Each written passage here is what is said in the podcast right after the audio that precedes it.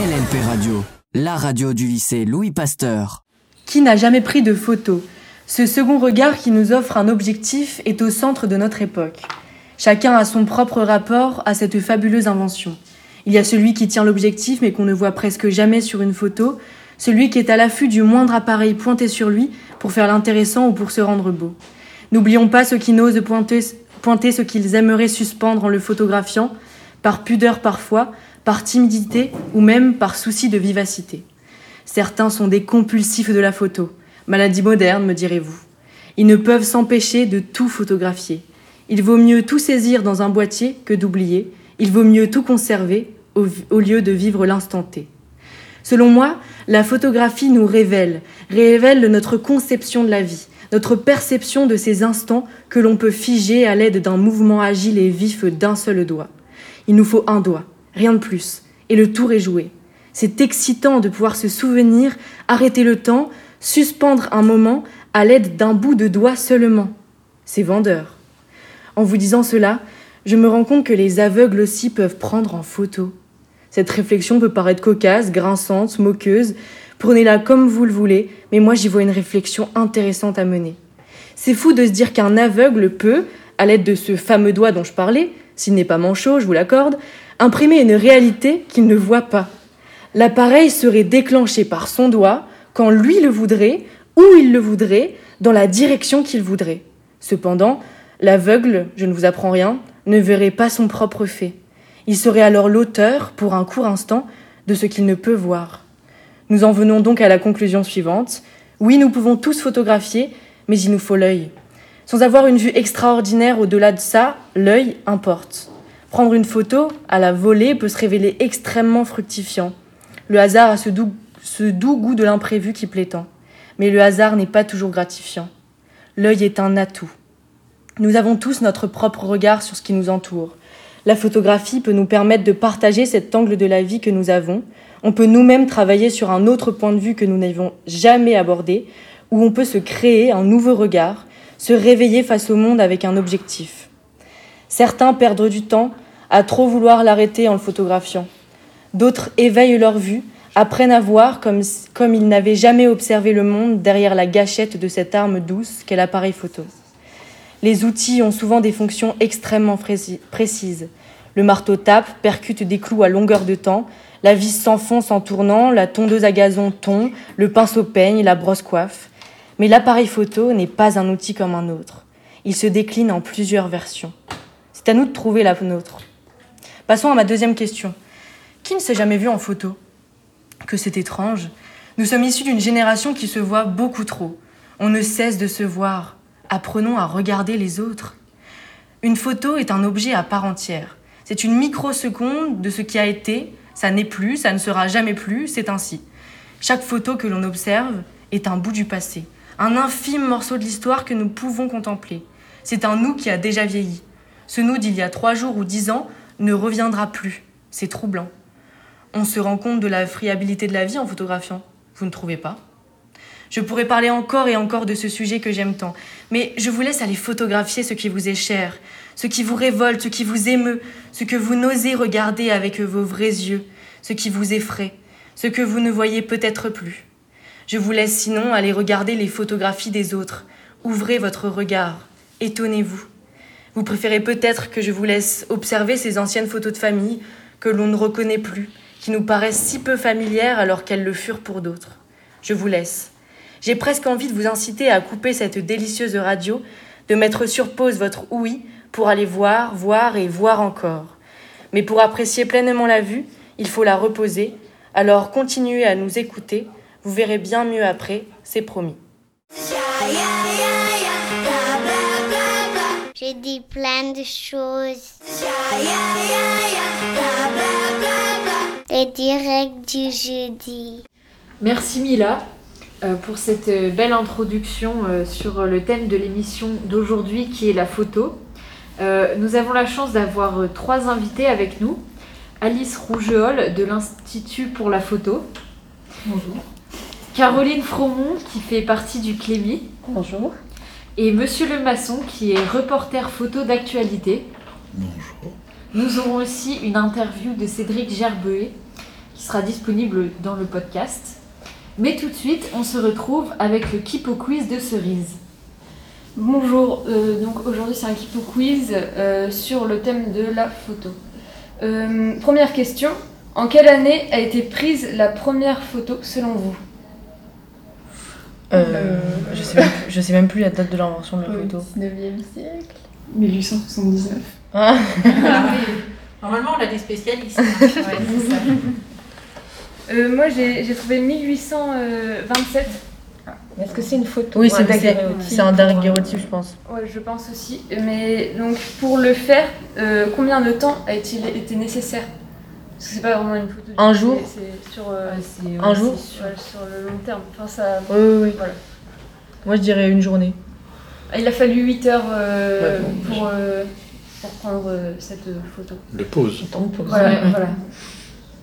Et dernière question, vrai ou faux Chaque personne dans le monde prend chaque jour en moyenne 10 photos. Oui, Vrai. vrai. Moi, je dirais plus. Ouais, mais je- Si c'est une manière, ça en doit être moyenne, juste, oui. Les jeunes, ils en prennent plein. ouais, du coup, ça. Mm, Ça monte la moyenne, non? Bah certes, surtout avec les téléphones maintenant, mais c'est moins, c'est 5 parce Ah. que faut se dire qu'il y en a qui n'ont pas, pas- Ouais. accès à, à toutes ces technologies pour prendre les photos et tout. Ok. Il y en a qui compensent en nombre. Hein. C'est vrai. Bah, merci. Donc, voilà. Euh, on va enchaîner, on va écouter une chanson, euh, c'est Quand je vois cette image de Ben Mazu.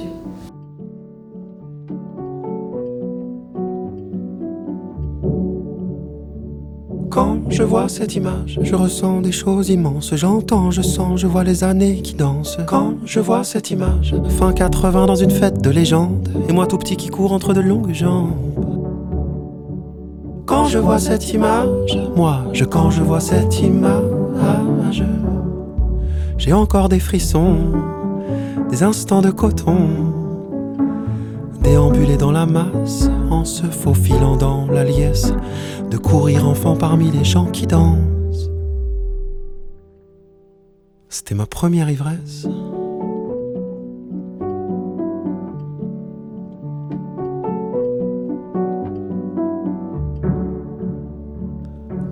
Je vois cette image, je ressens un blues dément, incapable de m'en demander faire vraiment, c'est lourd. Mais c'est mon carburant, l'amour, les erreurs et les hommages, vibrants. Quand je vois cette image, moi, je quand je vois cette image, faut pas les regarder trop. Elle respire ses photos. La nostalgie, c'est le risque des souvenirs qui reviennent.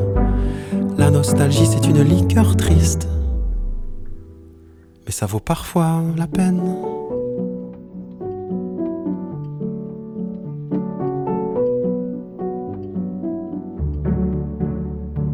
Quand je vois cette image de ce petit week-end, de ce genre qu'on a dit qu'on en ferait des centaines, et pourtant, des aussi beaux, y en a pas eu tant que ça. Partir sur un coup de tête, et voilà. Quand je vois cette image, moi, je, quand je vois cette image, ravive mon esprit, engourdi par les bruits de la vie. Parce qu'on sait tous que c'est ça qu'on retiendra tout au bout. Certainement pas le stress, là, qui tous les jours nous pousse à bout. Parce qu'on sait tous que c'est ça qu'on retiendra tout au bout. D'avoir osé plonger alors qu'on était vraiment pas sûr du tout.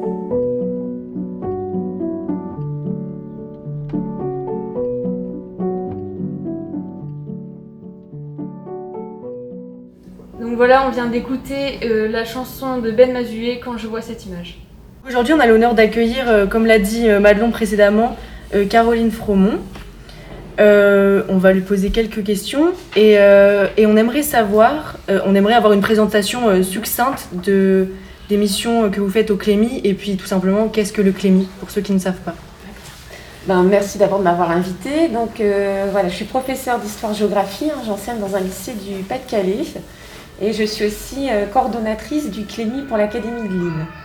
Donc le Clémy, c'est le Centre pour l'éducation aux médias et à l'information, qui dépend du ministère de l'Éducation nationale, qui a été créé en, en 1983 et qui a différentes missions. Alors la, la mission principale, c'est la formation euh, des enseignants qui interviennent dans le premier degré, dans le second degré, des futurs enseignants à ce qu'est l'éducation aux médias et à l'information. Euh, autre mission du CLEMI, la production de ressources en éducation aux médias et à l'information. Euh, également, euh, favoriser les médias scolaires comme le vôtre, en tant qu'outil d'information, d'opinion, d'expression. Euh, et puis favoriser le partenariat entre les, euh, les établissements scolaires, les enseignants et les, les professionnels des, des médias. Et donc dans chaque académie, il y a une délégation euh, académique euh, du CLEMI. Et euh, donc dans l'Académie de Lille, je suis la, coordonnatrice du CLEMI sous l'autorité de Jean-Christophe Planche, qui est le délégué académique à l'éducation aux médias. D'accord, merci beaucoup. Et donc, dans quel cadre avez-vous été amené à travailler pour l'Institut de la photographie? Alors j'ai travaillé euh, pour avec- l'Institut avec l'Institut pour la photographie. Pour la photographie. Euh, dans le cadre de la, la SPME, donc la SPME, c'est la semaine de la presse et des médias dans l'école. C'est un peu le point d'orgue de l'éducation aux médias et à l'information euh, euh, en France. C'est euh, l'idée, c'est vraiment de valoriser tout ce qui se fait en éducation aux médias et à l'information toute l'année. Hein, c'est pas juste une semaine, c'est vraiment toute l'année. Et dans ce cadre, euh, nous avons eu le- la chance de de travailler en partenariat avec euh, l'Institut euh, pour la photographie. Alors c'était une première et ce sera certainement pas la dernière. Parce que c'est vrai que c'est un, très beau lieu d'exposition, de, de médiation. Et euh, c'est avec un grand plaisir qu'on a travaillé avec, euh, avec l'Institut pour la photographie. Très bien. Moi, j'aurais aimé savoir euh, quel était l'objectif de ce partenariat? Alors, puisqu'on est dans le cadre de l'éducation média et l'information, c'était autour, de manière plus spécifique, de la, photo d'actualité, de la photo de presse, qui est un format particulier de la, photographie. Et donc, euh, ce que nous avions proposé, c'est une ressource qui est euh, produite par euh, le Clémy National en partenariat avec l'agence France Presse, qui s'appelle Trois regards pour voir.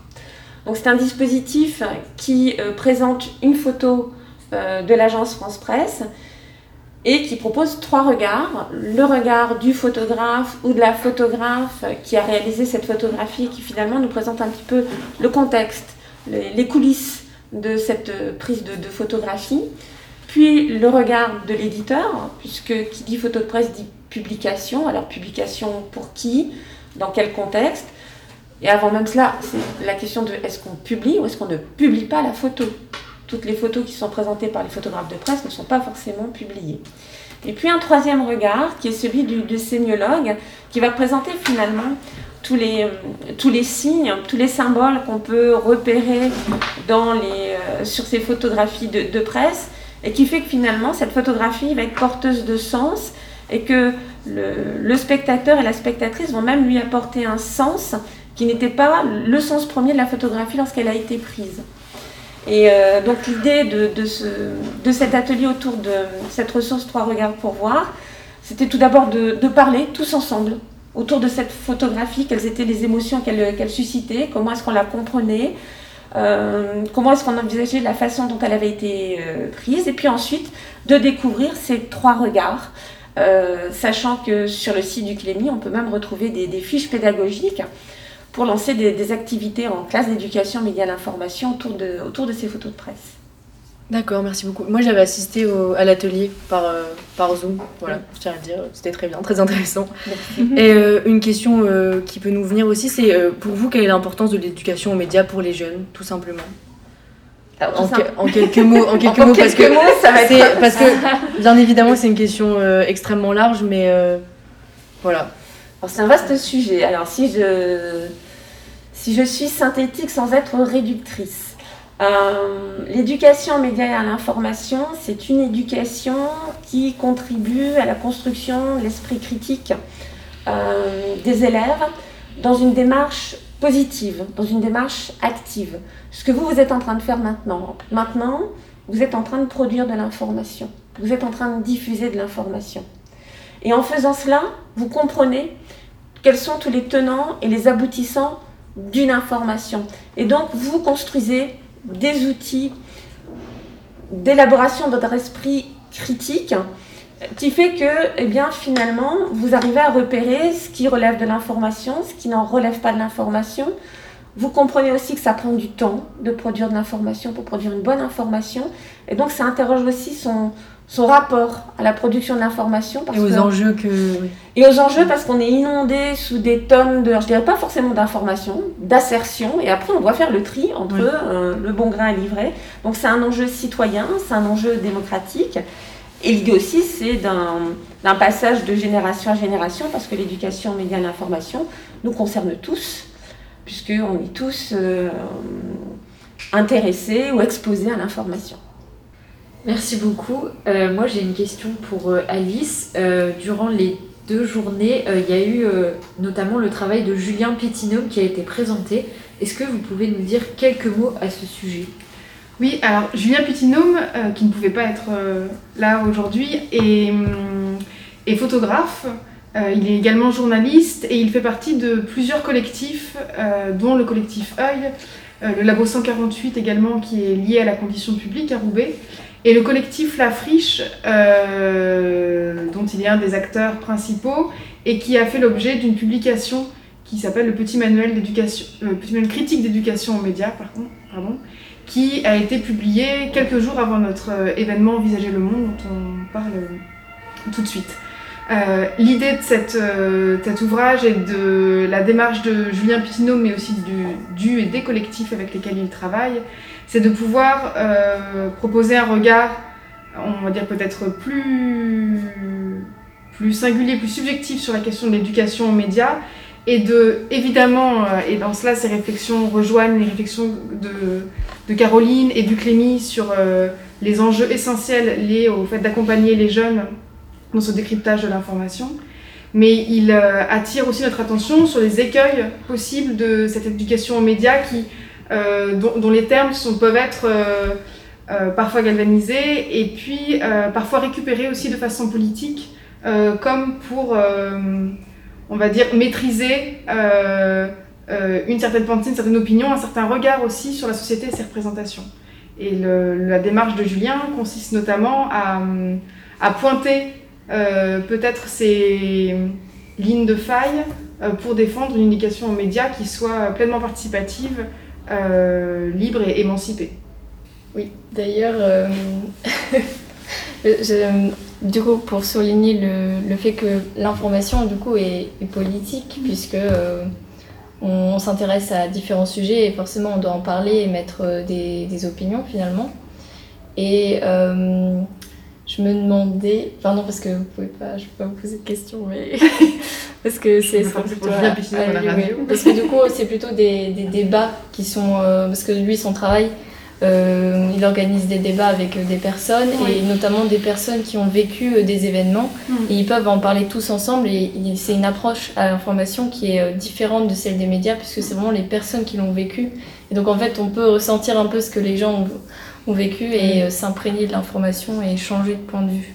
Voilà, c'est juste pour souligner ça. Et, effectivement, le, petit manuel critique d'éducation aux médias vient partager des expériences qui ont été menées. Alors ça peut être ici, dans la région, notamment à Roubaix, euh, où Julien travaille principalement, mais aussi dans d'autres régions de France, notamment à Marseille, pour mettre en regard justement ces différentes expérimentations. Et effectivement, ça pose beaucoup de questions sans donner des réponses euh, fermées. C'est lui qui était intervenu au collège de Roubaix, Lucie Aubrac, euh, dans le cadre d'un reportage sur les classes médias C'était Lucas Rousseau. Oui. C'était Lucas Roxeux qui avait été en résidence mission. Mais qui fait également partie du collectif, du collectif Et qui est co-auteur du petit manuel. LLP Radio, la radio du lycée Louis Pasteur.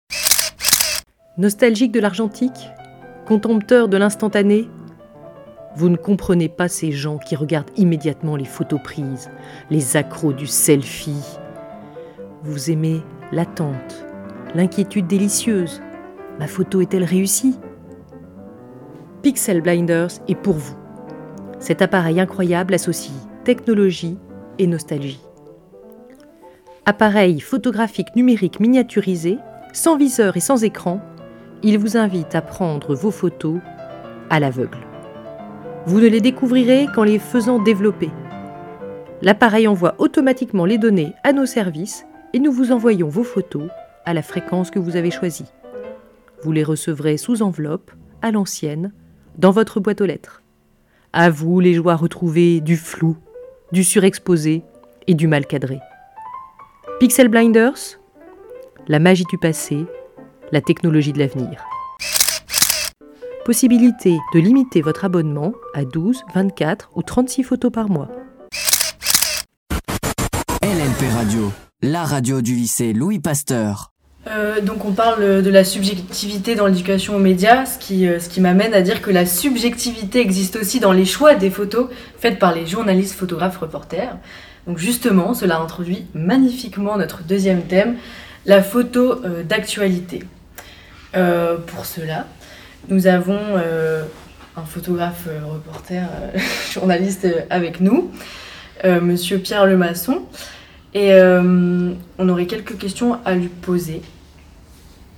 Oui, euh, moi j'aurais aimé savoir si on pouvait tout photographier du point de vue euh, légal. J'imagine que non, il y a des freins, mais euh, surtout du point de vue éthique. La réponse est dans la question. Hein, On ne peut pas tout photographier légalement, il y a des, des choses très précises dans plein de situations différentes. Et puis il y a la multitude de questions éthiques. Il y a un problème qu'on rencontre très souvent, moi qui fais des photos toute la journée pour mon journal. De plus en plus souvent, euh, quasi systématiquement maintenant, on m'envoie à la figure le, droit à l'image. Le droit à l'image, euh, vous n'avez pas le droit de me photographier, euh, vous ne m'avez pas demandé l'autorisation. Et les gens ont, cette. ils n'ont pas de raison d'ailleurs de, de refuser, parce que à chaque fois je leur demande mais pourquoi vous ne voulez pas être photographié? Ils n'ont pas de réponse. Simplement, ils pensent avoir un droit et ils veulent affirmer ce droit simplement pour avoir le, plaisir, la satisfaction d'affirmer ce droit. Euh, photographier des gens dans la rue, par exemple, on a parfaitement le droit de photographier des gens dans la rue. À quelques exceptions près, on n'a pas le droit de, effectivement, de prendre une, une seule personne en photo euh, en la désignant. On n'a pas le droit de désigner des gens. Après, il y a la notion de groupe. Si on, a le droit de prendre en photo des gens qui sont en groupe, mais le groupe c'est quoi? C'est trois personnes, c'est 10 personnes, c'est 100 personnes? Ça dépend. Une personne qui est dans une manifestation, si elle est seule devant l'objectif et qu'il y a 1000 personnes derrière, si elle fait partie de la manifestation, elle fait partie du groupe. Donc ça, c'est des aspects du, du- légal. Et, euh, je, me rappelle d'un d'un petit reportage, euh, vraiment tout petit reportage que j'ai fait, qui, fait partie des choses pas agréables à faire dans mon métier. J'ai été appelé une nuit pour euh, une personne qui avait été tuée sur un passage à niveau à Marc-en-Barœul. Un, un vélo qui était passé, la barrière était cassée, le vélo est passé, le train est passé et sur le, sur le cycliste et il était mort. Quand je suis arrivé, il y avait la police qui était là, bien sûr. Il y a le train qui était euh, arrêté un peu plus loin, à 50 mètres. Il faisait nuit. Et euh, depuis le- l'endroit où j'étais, je, regardais ce que je pouvais faire comme photo, parce que nous, notre, métier, c'est de montrer ce qui s'est passé, où ça s'est passé, comment ça s'est passé, avec qui, tout ça. Donc essayer de mettre tout ça dans ma photo. Donc je ne faisais que regarder ce train qui était au loin. Il y avait, on devinait à peine le vélo et il y avait encore le cadavre qui était un peu plus loin qu'on ne voyait pas. Et il y avait un policier qui était là et qui m'a dit euh, Vous ne pouvez pas faire de photos, euh, c'est interdit. Ce à quoi je lui ai répondu Monsieur, euh, non, euh, c'est un point de vue éthique, mais pas légal. Je ne fais que regarder, je lui ai expliqué. Et ça m'a amusé parce que je suis parti euh, faire d'autres choses et quand je suis revenu, le policier avait réfléchi et m'avait dit Oui, vous avez raison, c'est éthique, c'est pas légal. Voilà. C'est des choses toutes bêtes comme ça. Après, les choix des photos, moi, de toute façon, dans mon journal, il y a une ligne éditoriale qu'il faut absolument suivre. Euh, il est interdit de, choquer le, lecteur et mettre des photos qui soient euh, excessivement agressives. Si j'avais voulu faire une photo de ce cadavre, ce qui ne me serait jamais venu à l'idée, ça aurait été inutile parce que mon, journal l'aurait refusé. Euh, je viens de me dire, merci beaucoup, que j'ai oublié de demander à Alice Rougeul de nous parler de Cédric, Cédric qui a été présenté lors des journées de mars à l'Institut pour la photo, euh, qui a fait une série sur les photos euh, euh, pendant la première vague euh, du Covid. Euh, et comment, pourquoi vous avez choisi euh, Cédric Bergehet, euh, pourquoi euh, Gerbehet, pardon, excusez-moi. Comment ça vous est venu de, l'inviter Euh, ben en fait, c'est lié aussi à des collaborations passées avec euh, Cédric Gerbehet, mais aussi avec le collectif dont il fait partie, qui s'appelle MAPS, qui est un collectif basé à Bruxelles. Et avec Cédric, on avait notamment travaillé euh, avec un lycée à Los auprès d'élèves qui étaient mineurs non accompagnés ou élèves réfugiés. Voilà, et donc Cédric travaille particulièrement sur le portrait photographique. Euh, il se trouve qu'évidemment les, euh, les contraintes liées à, à l'épidémie ont modifié, bouleversé parfois le, les possibilités de travail des photographes et des journalistes. Et ça nous semblait intéressant de voir comment un photoreporter comme Cédric avait pu euh, euh, s'intéresser Ouais. à un sujet autre lié à l'actualité, mais là pour le coup cette fois-ci non pas au bout du monde mais dans sa ville. Euh, et la façon dont, dont justement euh, il avait pu aborder ce sujet en posant toutes les questions d'éthique C'est pour ça que ça m'a fait venez, penser, euh, ouais. que vous venez d'aborder sur Ouais. euh, ce que le photo- photographe peut euh, s'autoriser ou pas à photographier et ensuite dans un deuxième temps à, à diffuser avec toute cette euh, passionnante et un temps épineuse question du droit à l'image, de l'endroit où il commence, de l'endroit où il s'arrête, euh, de la question du consentement aussi en, photographie et la manière dont, ce, dont la réalité de ce droit à l'image euh, se modifie considérablement ces dernières années, notamment avec la, euh, diffusion extrêmement facile des photos, via notamment les, réseaux sociaux et de, des réticences. Et donc effectivement, ce, Cédric en parlera mieux que moi, mais cette tension entre la nécessité de documenter un événement euh, euh, mondial euh, d'une importance euh, considérable et en même temps à, une échelle plus individuelle et intime la façon dont on représente les individus qui en sont les victimes.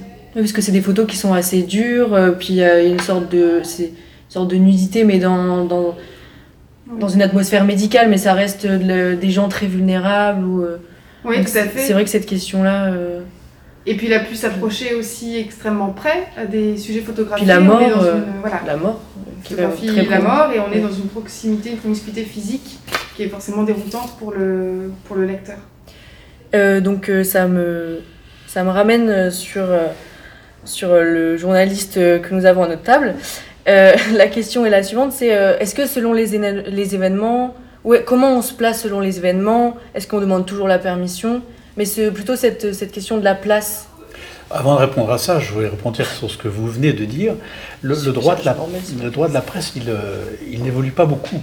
Ce sont les usages qui évoluent énormément, comme vous le disiez, avec euh, cette, euh, j'allais dire un gros mot concernant les réseaux sociaux, mais je m'abstiens.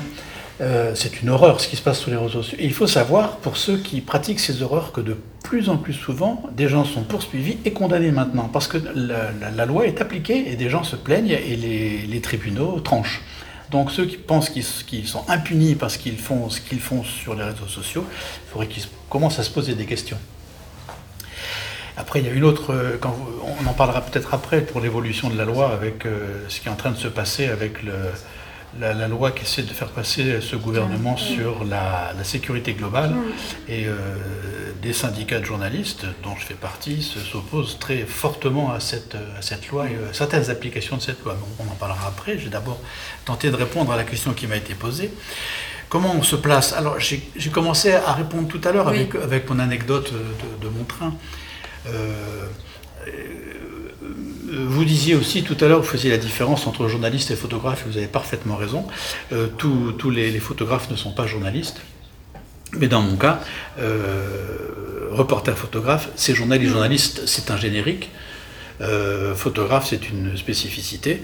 Donc nous sommes journalistes et il y a plein de gens qui font des photos qui sont donc photographes, qui ne sont pas journalistes et ils ont une vue complètement différente du, du travail qu'ils font parce que c'est pas le même but tout simplement. Donc nous on est journalistes et en tant que journaliste on doit répondre à des critères. hein, et c'est fameux, les fameuses euh, cinq questions euh, où, quand, comment, pourquoi, qui. Et on essaie de mettre tout ça dans une photo parce que souvent il y a une photo sur un événement.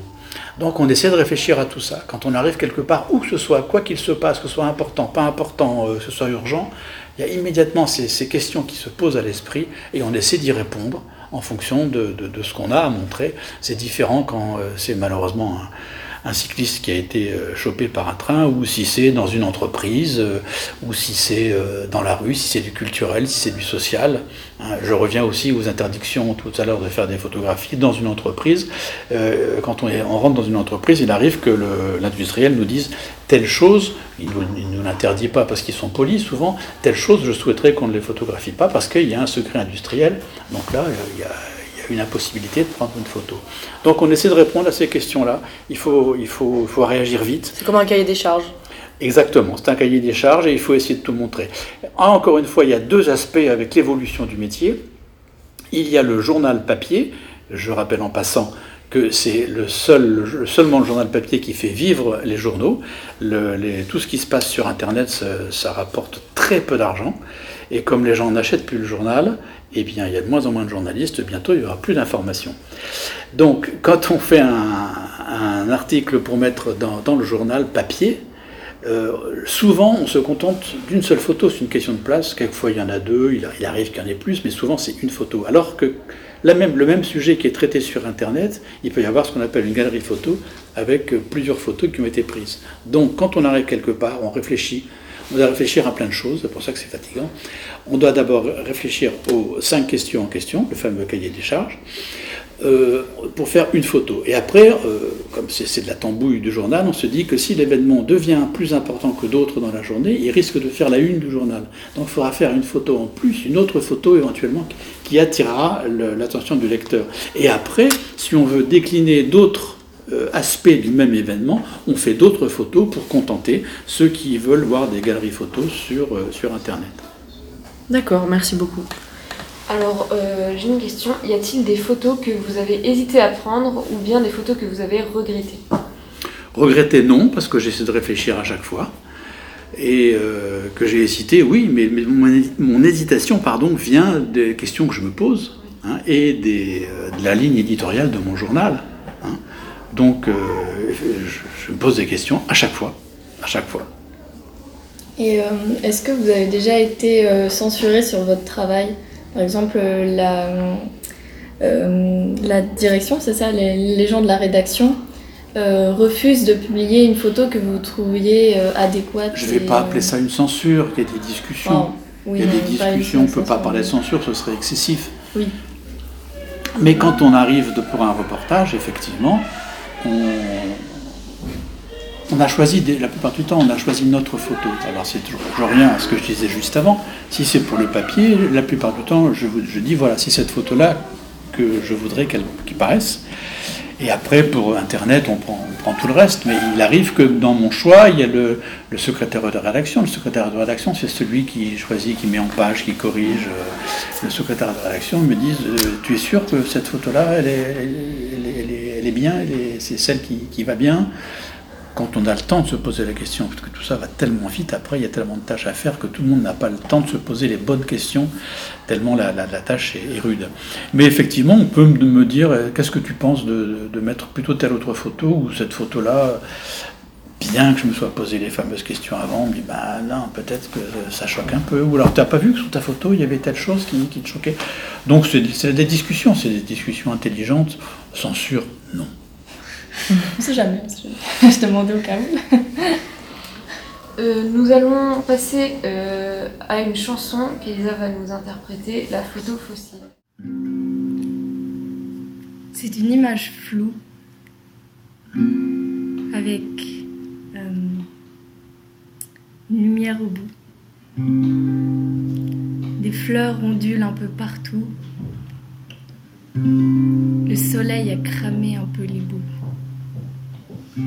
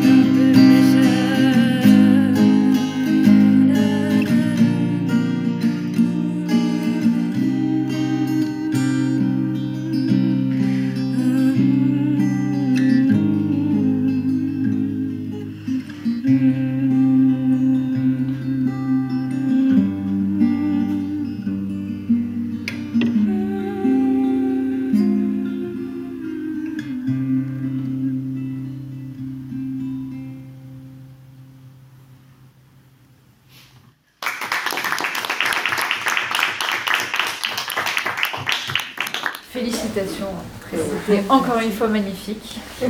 Merci pour cette interprétation de la chanson Photo fossile. Euh, merci Elisa. J'ai dit plein de choses. Les directs du jeudi. Lorsque je commence à photographier, je le fais par, euh, par nécessité et j'offre mes services à la ville de la Louvière. Avant de réaliser ma première photographie dans l'hôpital, j'ai un accord avec le service des archives qui est la documentation de la pandémie et de la crise qui est vécue sur ce territoire-là. La ville, l'hôpital, les personnes âgées, les homes, les pompes funèbres, avec la volonté que ces images rentrent au sein des archives de cette ville pour que plus tard, on puisse avoir encore des éléments qui nous rappellent, qui nous permettent de nous positionner, qui nous permettent de nous questionner sur la période que nous avons vécue. Je n'avais jamais photographié la peur chez moi, en Belgique. J'avais déjà photographié la mort, mais la peur, jamais. Et ça, c'est quelque chose qui était euh, euh, perceptible. Euh, je répète, c'est une série qui commence il y a un an, quand les connaissances, quand la manière de faire, et c'est important de le dire, quand le matériel n'est pas présent. Les gens n'ont pas le matériel nécessaire pour se protéger. C'est la raison pour laquelle il y a eu un hécatombe, une hécatombe dans les homes pour personnes âgées. Le virus a pu se propager parce que le personnel ne savait pas se protéger, euh, parce qu'il ne savait pas se protéger et protéger les autres. Et cette solitude est là, euh, mais il y a également cette peur, cette, cette peur de contaminer les autres, de se contaminer soi-même. Et puis après, est-ce qu'on nous avons répété suffisamment le protocole Est-ce que nous avons bien lavé, nettoyé nos mains en dessous des ongles, derrière les oreilles? À l'époque, j'avais une plus longue barbe que j'ai dû couper, etc. Parce que dans la barbe, le, le virus pouvait se mettre, il était plus difficile à enlever. Tous ces éléments-là sont là constants. Il faut imaginer que ce personnel, il rentre chez lui tous les soirs en se déshabillant, d'abord à l'hôpital, et se redéshabillant avant de rentrer chez soi et en reprenant une seconde douche en entrant à la maison. D'un point de vue purement photographique, et ça c'est personnel, mais moi j'ai besoin d'être proche des gens, d'être à cette distance là. Et, vous avez pu voir dans, les images qu'il y, a cet intérêt pour les, regards qui nous en disent beaucoup. Et, euh, ce sont ces corps. Il faut savoir que c'est particulièrement difficile d'exprimer les choses avec des bâches en plastique. Aujourd'hui, à l'époque, c'était une sorte de papier feutre qu'on déchirait en sortant. Euh, Aujourd'hui, c'est un rideau de douche. On s'emballe d'un rideau de douche. Euh, ce plastique, et dans certaines des photographies, vous avez pu le voir, cette, cette jeune Toubik qui met sa main comme ça, ou cet infirmier avec ce corps, euh, il porte du gel qui est réfrigéré, qu'on sort des frigos et qu'il se met dessus pour diminuer la température du corps. Aux soins intensifs, la température est particulièrement élevée puisque les, patients sont nus. On doit garder une température élevée et le personnel soignant se met un rideau de douche autour du corps. Les masques, les lunettes, les visières, les doubles gants, le corps ne respire plus. Comment vous faites pour photographier des corps sous plastique alors que vous-même vous êtes emballé, que je ne peux pas mettre mon œil dans le viseur de mon appareil photo étant donné que j'ai des lunettes de plastique et que j'ai une visière, deux couches de plastique, le plastique de mon écran et toutes les autres couches de plastique? Donc, je suis obligé de travailler en regardant mon écran, je ne peux pas faire autrement. Et ces regards, finalement, c'est à ça que j'essaye de m'attacher, c'est ça que j'agrippe. Voilà, on remercie Cédric Gerbuet pour cette euh, analyse de son travail euh, autour de la Covid-19. Euh, c'est un court extrait, vous pouvez retrouver l'entièreté des propos de Cédric Gerbuet à la fin de l'émission. En toute fin d'émission, vous aurez accès à, l'explication totale, complète de son engagement, de son projet autour de ces photos qui avaient pour thématique la Covid-19.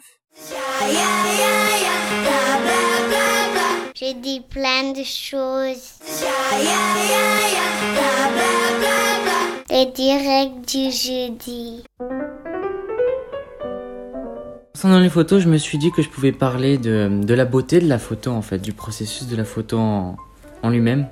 Ce processus d'immortalisation d'un moment, cet instantané précieux, la chose qu'on va absolument prendre en photo avec notre appareil photo ou notre téléphone pour se rappeler du moment faire quelque chose de beau, que ce soit un but artistique ou tout simplement personnel. Et puis franchement, on peut faire de superbes photos maintenant. On a plein d'applications, on a plein d'astuces. Franchement, la photo, c'est vraiment génial. On peut en faire ce qu'on veut. Et je me suis dit que la seule chose qui venait gâcher notre photo, je crois que vous le connaissez tous. C'est ce pote relou. Si, si, vous voyez de qui je parle. Ce pote relou qui est soit aveugle, soit complètement débile, soit qui n'a pas du tout compris le concept, enfin ce que c'est que de faire une photo. Je me suis dit que la plupart d'entre vous en ont un. On a tous un, autour de nous malheureusement. Mais si, vous voyez celui qui se met à 2 cm de vous quand vous lui demandez une photo de vous? Celui qui prend mal la photo des devoirs que vous avez demandé parce qu'il a oublié de mettre le flash ou qu'il n'a pas compris qu'il fallait de la lumière pour voir quelque chose? Et quand vous lui dites de s'éloigner un petit peu, il s'en va à 40 mètres et il vous a clairement perdu l'objectif. Il n'a clairement pas compris que je lui ai demandé une photo du magnifique pont du Gard et non du panneau juste à côté qui dit ne pas fumer ou qui stipule les règles. Franchement, c'est une insulte à la photo, ce mec.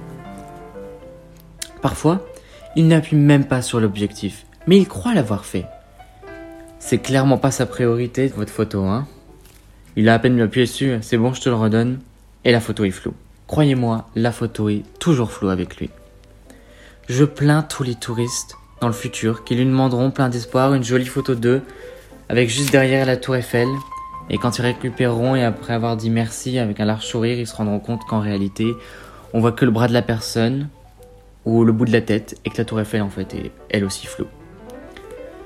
Alors voici mon conseil et mon indispensable pour remédier absolument à ce fléau du 21e siècle qu'est le pote relou qui ne sait pas prendre les photos. Prenez des photos vous-même. LNP Radio, la radio du lycée Louis Pasteur. En lien avec notre émission sur la photo, aujourd'hui il y a un projet qui se déroule au lycée avec l'Institut pour la photo. On a donc invité des élèves et euh, des professeurs qui dirigent euh, cet atelier pour venir nous en parler. Bonjour. Alors, euh, moi, je fais partie du club photo. On a commencé le projet en octobre et on a deux projets différents. Donc, euh, réaliser un livret d'artistes et euh, faire du cinéma d'animation. Euh, pour le livret d'artistes, on a travaillé avec une, artiste qui s'appelle Emmanuel Fructus et qui chine tout le temps des photos en braderie ou sur les vide-greniers. Et donc on a eu un gros stock de photos qu'on on récupérait celles qu'on voulait et on les a assemblées avec euh, possiblement des textes, des dessins, un peu à notre sauce comme on voulait et on a fait des livrets d'artistes. Et ensuite pour euh, le cinéma d'animation, euh, bah, il y a Clémentine Robac qui est venue avec nous et qui est ici. Donc on va pouvoir lui demander comment, quelle, quelle technique pardon, on a utilisé. Alors, euh, l'idée de l'animation, c'était que vous puissiez tester l'animation en direct sous caméra, donc euh, image par image, euh, plus largement appelée stop motion. Et donc, dans les techniques de stop motion, il y en a plusieurs. Il, peut y avoir toutes sortes de, de choses bouger image par image sous l'appareil photo. Donc, ça peut être des papiers découpés. Donc, là, en l'occurrence, vous avez bougé souvent euh, les photos euh, découpées par Emmanuel Fructus. Euh, ça peut être de la peinture animée, du sable animé, du feutre animé, ça peut être toutes sortes de choses. Et voilà, donc vous avez commencé à expérimenter des quelques secondes d'animation. Et le tournage va se poursuivre cet après-midi. Le fil directeur donc, de ce projet, un atelier artistique, c'est un projet qui s'appelait Après l'oubli, puisque l'idée c'est de redonner vie à toutes ces photos qui sont devenues anonymes avec le temps, tous ces personnages qui n'ont plus vraiment d'identité, euh, des photos un peu effacées, un peu abîmées, et qui vont euh, reprendre vie à travers les textes imaginés dans les livres et à travers les images euh, filmées cet après-midi. Et euh, est-ce qu'on pourra voir les, les, les livrets ou pas? Ou ça, Il va y avoir une exposition ou pas? Alors tout va être exposé à l'Institut pour la photographie la dernière semaine de juin, donc il y a un espace qui va nous être euh, dédié, avec à la fois les livres et une projection du film. Et euh, on réfléchit en ce moment aussi à les exposer dans la future galerie d'art éphémère du lycée. D'accord. Projet en construction. Eh bien, merci beaucoup pour, euh, enfin, d'avoir, euh, de nous avoir présenté le projet et d'avoir euh, répondu à nos questions. Euh, en ce qui concerne l'émission, on se retrouve dans deux semaines pour un nouveau sujet. Au revoir. Merci, au revoir. Si la photo est bonne, juste en deuxième colonne, il y a le voyou du jour qui a une petite gueule d'amour. Dans la rubrique du vice, il y a l'assassin de service qui n'a pas du tout l'air méchant, qui a plutôt l'œil intéressant, coupable ou non coupable, s'il doit se mettre à table que j'aimerais qu'il vienne pour se mettre à la mienne. Si la photo est bonne, il est bien de sa personne, plus l'air d'un assassin que le fils de mon voisin, ce gibier de potence, pas sorti de l'enfance, va faire sa dernière prière pour avoir trop aimé sa mère. Bref, on va pendre un malheureux qui avait le cœur trop généreux. Qui suis femme de président, j'en ai pas moins de cœur pour autant de voir tomber des têtes. À la fin, ça m'embête. Et mon mari, le président, qui m'aime bien, qui m'aime tant, quand j'ai le cœur qui flanche, tripote la balance. Si la photo est bonne, qu'on m'amène ce jeune homme, ce fils de rien, ce tout est pire, cette crapule au doux sourire, ce grand gosse au cœur tendre, qu'on n'a pas su comprendre.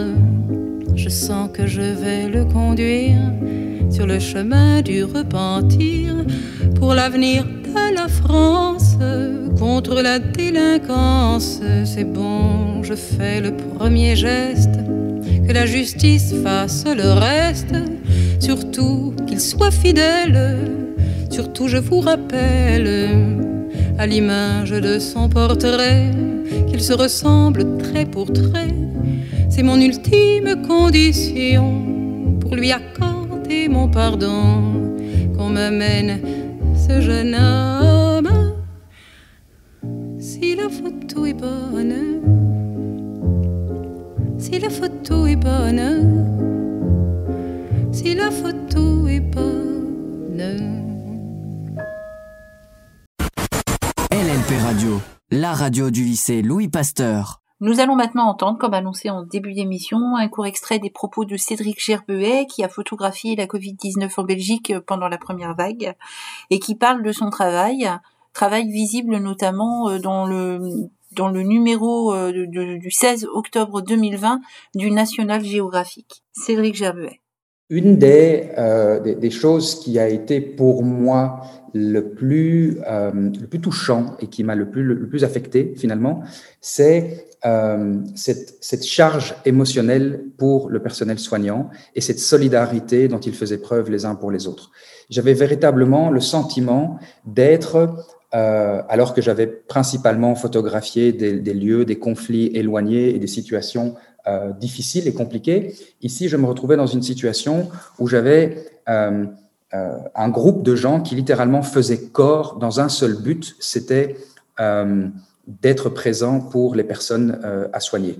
Alors, les, marques de solidarité arrivaient de l'extérieur avec euh, des, paniers de fruits, du chocolat, euh, des plats qui étaient apportés, les restaurants sur place préparaient à, manger et venaient apporter de la nourriture et des, et des petits cadeaux pour le, pour le personnel soignant, qu'en fait, ils ne pouvaient pas avoir quand ils travaillaient, puisque, et c'est important de le savoir, quand on travaille dans une unité des soins intensifs pour le personnel soignant, on reste 6 à 7 heures harnaché avec le protocole euh, de protection, le matériel PPE, sans pouvoir boire, sans pouvoir manger et sans pouvoir se soulager. Donc il y a vraiment quelque chose qui charge émotionnellement, mais également physiquement les, euh, les, euh, les soignants.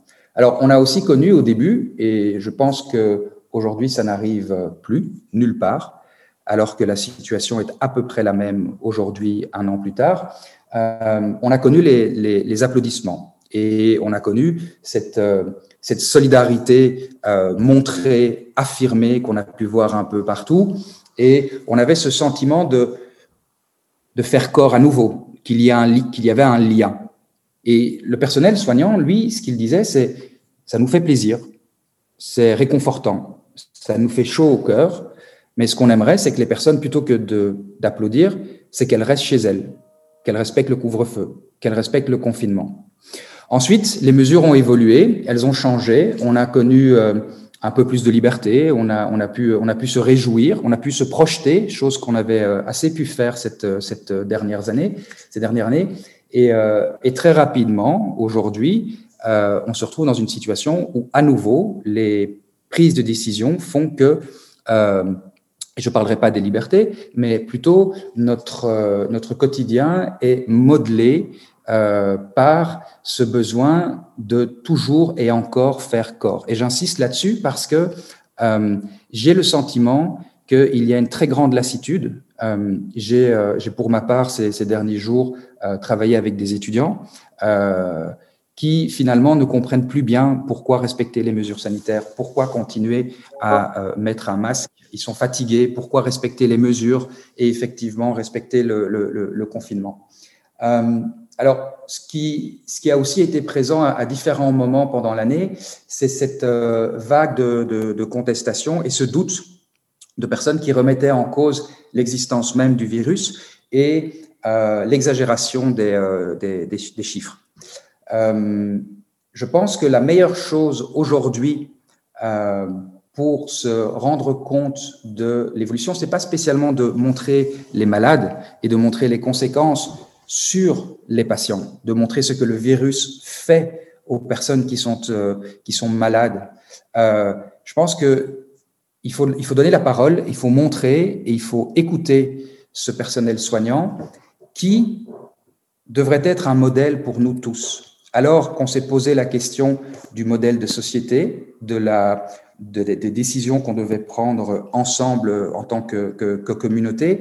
Je pense qu'on a énormément de choses à apprendre et une grande leçon de, de, de sagesse euh, à prendre de, ces, de, ce, de, ce personnel soignant qui aujourd'hui n'est absolument pas remercié, n'est toujours pas considéré, ce qui permet bien entendu d'aborder euh, les coupes claires qui ont été faites dans les budgets des, soins hospitaliers. Et ça, je pense que c'est un, sujet qui est, euh, qui est brûlant et qui, euh, et qui sera mis sur la table euh, parce que lorsque demain ce personnel soignant euh, foulera le pavé et ira s'exprimer pour demander un refinancement des soins et du secteur médical, combien serons-nous à applaudir ou à nous présenter à leur côté, car ces personnes sont présentes pour nous tous et ces personnes ont euh, à gérer des choses que d'autres refusent d'accepter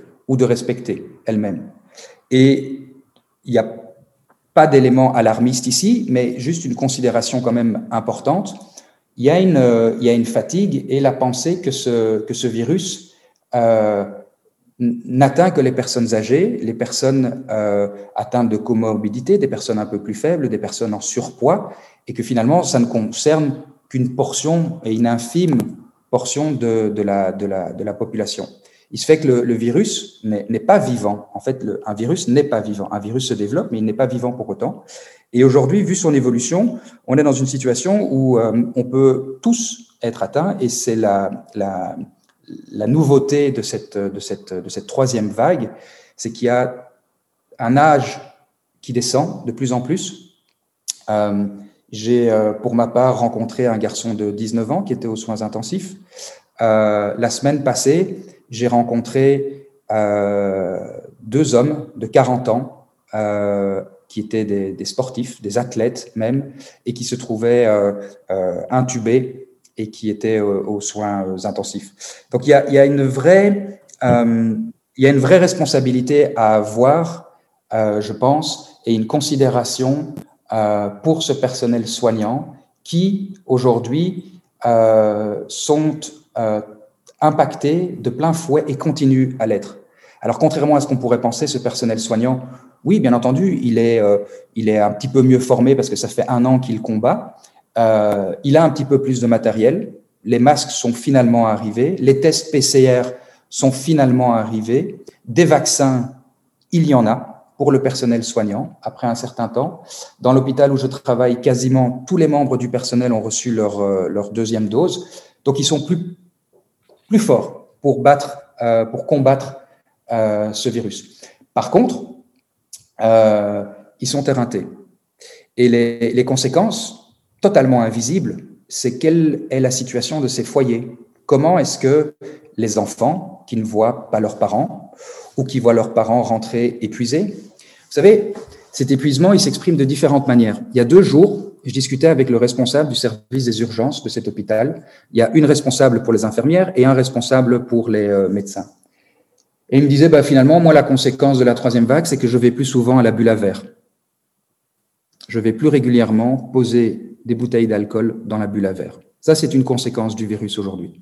Et cette conséquence, elle est d'autant plus présente que c'est la troisième fois qu'on leur demande d'aller au front, d'accepter les conditions dans lesquelles on leur demande de travailler et de toujours être là.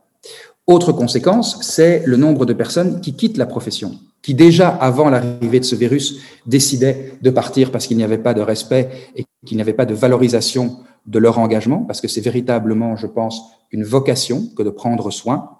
Et aujourd'hui, on est dans une situation où on fait le dos rond, on accepte, on se dit que de toute façon, ça nous atteint en partie puisqu'on doit mettre un masque et se laver les mains quand on euh, va faire nos courses ou qu'on a nos activités euh, quotidiennes.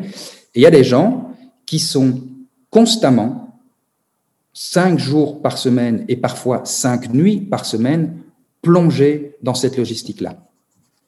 Euh, et là, et voilà, je, vous parle de, de, ceci et je parle un peu, peu moins des images parce que j'espère que ces images auront, euh, auront pu en partie euh, aborder, souligner, euh, questionner ce que, je, ce que je viens de partager avec vous. Euh, elles sont euh, elles sont pas là pour, euh, pour une publication particulière au départ, puisque ça, j'aurais peut-être pu commencer par le dire. Lorsque je commence à photographier, je le fais par, euh, par nécessité et j'offre mes services à la ville de la Louvière. Avant de réaliser ma première photographie dans l'hôpital, j'ai un accord avec le service des archives qui est la documentation de la pandémie et de la crise qui est vécue sur ce territoire-là. La ville, l'hôpital, les personnes âgées, les homes, les pompes funèbres, avec la volonté que ces images rentrent au sein des archives de cette ville pour que plus tard, on puisse avoir encore des éléments qui nous rappellent, qui nous permettent de nous positionner, qui nous permettent de nous questionner sur la période que nous avons vécue. Je n'avais jamais photographié la peur chez moi, en Belgique. J'avais déjà photographié la mort, mais la peur, jamais. Et ça, c'est quelque chose qui était euh, euh, perceptible. Euh, je répète, c'est une série qui commence il y a un an, quand les connaissances, quand la manière de faire, et c'est important de le dire, quand le matériel n'est pas présent. Les gens n'ont pas le matériel nécessaire pour se protéger. C'est la raison pour laquelle il y a eu un hécatombe, une hécatombe dans les homes pour personnes âgées. Le virus a pu se propager parce que le personnel ne savait pas se protéger, euh, parce qu'il ne savait pas se protéger et protéger les autres. Et cette solitude est là, euh, mais il y a également cette peur cette, peur de contaminer les autres, de se contaminer soi-même. Et puis après, est-ce que nous avons répété suffisamment le protocole Est-ce que nous avons bien lavé, nettoyé nos mains en dessous des ongles, derrière les oreilles? À l'époque, j'avais une plus longue barbe que j'ai dû couper, etc. Parce que dans la barbe, le, virus pouvait se mettre, il était plus difficile à enlever. Tous ces éléments-là sont là constants. Il faut imaginer que ce personnel, il rentre chez lui tous les soirs en se déshabillant d'abord à l'hôpital et se redéshabillant avant de rentrer chez soi et en reprenant une seconde douche en entrant à la maison. D'un point de vue purement photographique, et ça c'est personnel, mais moi j'ai besoin d'être proche des gens, d'être à cette distance là. Et, vous avez pu voir dans, les images qu'il y, a cet intérêt pour les, pour les regards qui nous en disent beaucoup. Et, euh, et ce sont ces corps. Il faut savoir que c'est particulièrement difficile d'exprimer les choses avec des bâches en plastique. Aujourd'hui, à l'époque, c'était une sorte de, papier feutre qu'on déchirait en sortant. Euh, aujourd'hui, c'est un rideau de douche. On s'emballe d'un rideau de douche. Euh, ce plastique, et dans certaines des photographies, vous avez pu le voir, cette, cette jeune Toubik qui met sa main comme ça, ou cet infirmier avec ce corps, euh, il porte du gel qui est réfrigéré, qu'on sort des frigos et qu'il se met dessus pour diminuer la température du corps. Aux soins intensifs, la température est particulièrement élevée puisque les, patients sont nus. Euh, on doit garder une température élevée et le personnel soignant se met un rideau de douche autour du corps. Les masques, les lunettes, les visières, les doubles gants, le corps ne respire plus. Comment vous faites pour photographier des corps sous plastique alors que vous-même vous êtes emballé, que je ne peux pas mettre mon œil dans le viseur de mon appareil photo étant donné que j'ai des lunettes de plastique et que j'ai une visière, deux couches de plastique, le plastique de mon écran et toutes les autres couches de plastique. Donc je suis obligé de travailler en regardant mon écran, je ne peux pas faire autrement. Et ces regards, finalement, c'est à ça que j'essaye de m'attacher, c'est ça que j'agrippe. Parce que ces corps, je les vois évoluer dans des espaces, je les vois évoluer, mais finalement, j'ai le sentiment que j'ai besoin d'avoir cette proximité pour aller chercher ces regards. On se pose la question du rôle. Quel est, notre, quel est notre rôle? Alors, on est là en tant que photographe. Si on n'était pas photographe, on ne serait pas admis. Euh, et donc, il y a toute la, la considération pour, euh, pour ce, pour ce qu'on fait, l'investissement, l'engagement. Euh, comme je le disais, il y, a ce, il y a cette nécessité et ce devoir de documenter et de raconter. Quand on, euh, quand on photographie des gens dans une, dans une situation, euh, et c'est pas simplement ici euh, dans le cas de la, de, la crise et de la, de la pandémie, mais quand on, on, photographie des personnes en, en situation de, souffrance, de douleur ou des moments de, de, grande intimité, vous avez pu voir une photographie avec ces, ces deux infirmières avec justement ces bâches plastiques et euh, il y en a une qui vient juste poser la main délicatement dans le dos de, de sa collègue. Finalement, ça raconte tout. Juste avant, la jeune infirmière vient de perdre une, patiente. J'estime que pour raconter, besoin de pouvoir montrer ces petits éléments-là plutôt que des personnes malades dans un lit. Vous en avez vu finalement assez peu euh, de personnes malades, ou en tout cas ce, ce, rapport. Je pense qu'il faut le montrer aussi. Je pense qu'il faut le montrer parce que il, il y a des machines autour, euh, qu'un corps dans un lit, ce n'est pas simplement les machines, mais c'est également idéalement entre 8 à 10 personnes qui se relayent sur une période de 24 heures pour pouvoir déplacer pour toute la logistique autour du, euh, du corps. Quand bien même j'ai la conviction d'être à ma place quand je photographie ces situations, je n'ai pas toujours l'opportunité de verbaliser les choses. Donc, l'accord, l'autorisation euh, qui m'est donnée, bien souvent, elle est non verbale. Elle passe par un geste, elle passe par un regard. Que ce soit de la personne elle-même, le patient, la patiente, ou de la famille qui entoure la personne. Il y a la volonté de dire, de raconter, le souhait d'être juste par rapport à ce qui est vécu à ce moment-là ou entre les différentes personnes dans la pièce. Et le malaise, il vient de ah, est-ce que est-ce que j'ai été juste? Est-ce que je n'ai pas été trop loin? Alors, bien entendu, vous savez qu'il y a le moment de la prise de vue, de la photographie. Après, il y a le moment de la sélection et de l'editing. On a toujours le choix par la suite, en regardant notre travail, de pouvoir se positionner autrement. Euh, et ce qu'on dit, ce qu'on raconte, ne se fait pas simplement lorsqu'on est présent physiquement et émotionnellement, mais aussi après, quand on prend un peu de recul par rapport à ce qu'on a fait. Il y a une distance euh, supplémentaire. Je pense que c'est ça. C'est dans ces moments-là où j'étais le, le, le, plus, euh, le plus mal à l'aise par moment, de me dire est-ce que, est-ce que je suis bien sûr que ça a été accepté? Alors souvent, ce qui se passe, c'est que après, je vais discuter avec les. Bon, je discute avant, mais parfois c'est pas toujours possible, ou je discute après. Euh, la photographie de, du monsieur que vous avez vu, qui est entouré par une infirmière, et vous avez ce, ce médecin qui, qui, est en partie hors champ, et il y a une partie de son visage et sa main qui arrive avec, euh, avec un test PCR, premier jour qu'ils sont disponibles en Belgique, hein, donc ça, ça, a mis énormément de temps, et il arrive, et il n'a pas le choix, il doit être testé. On ne peut pas laisser quelqu'un sur les 220 euh, résidents, on ne peut pas laisser quelqu'un qui n'est pas testé, ils sont à l'isolement depuis plusieurs semaines, tout le monde doit être testé. Ce monsieur refuse, on, le force, on l'oblige. Je peux pas dans, dans ce moment-là, même si ce monsieur m'a vu rentrer dans la pièce, il m'a identifié comme étant un photographe, j'ai tout le matériel, j'ai mon appareil photo, je suis là, c'est clair que je suis photographe. Je ne peux pas à ce moment-là, alors qu'il refuse un test, lui dire est-ce que oui, est-ce que bon, je réalise la photographie. Après, j'ai la responsabilité de l'utiliser ou pas. Et en fait, dans cette situation-là, par exemple, je réunis la famille à qui je montre le travail, à qui j'explique la démarche, et j'explique surtout ce que veut dire cette image. Pourquoi cette image, pour moi, est un document qui est important. LLP Radio, la radio du lycée Louis Pasteur.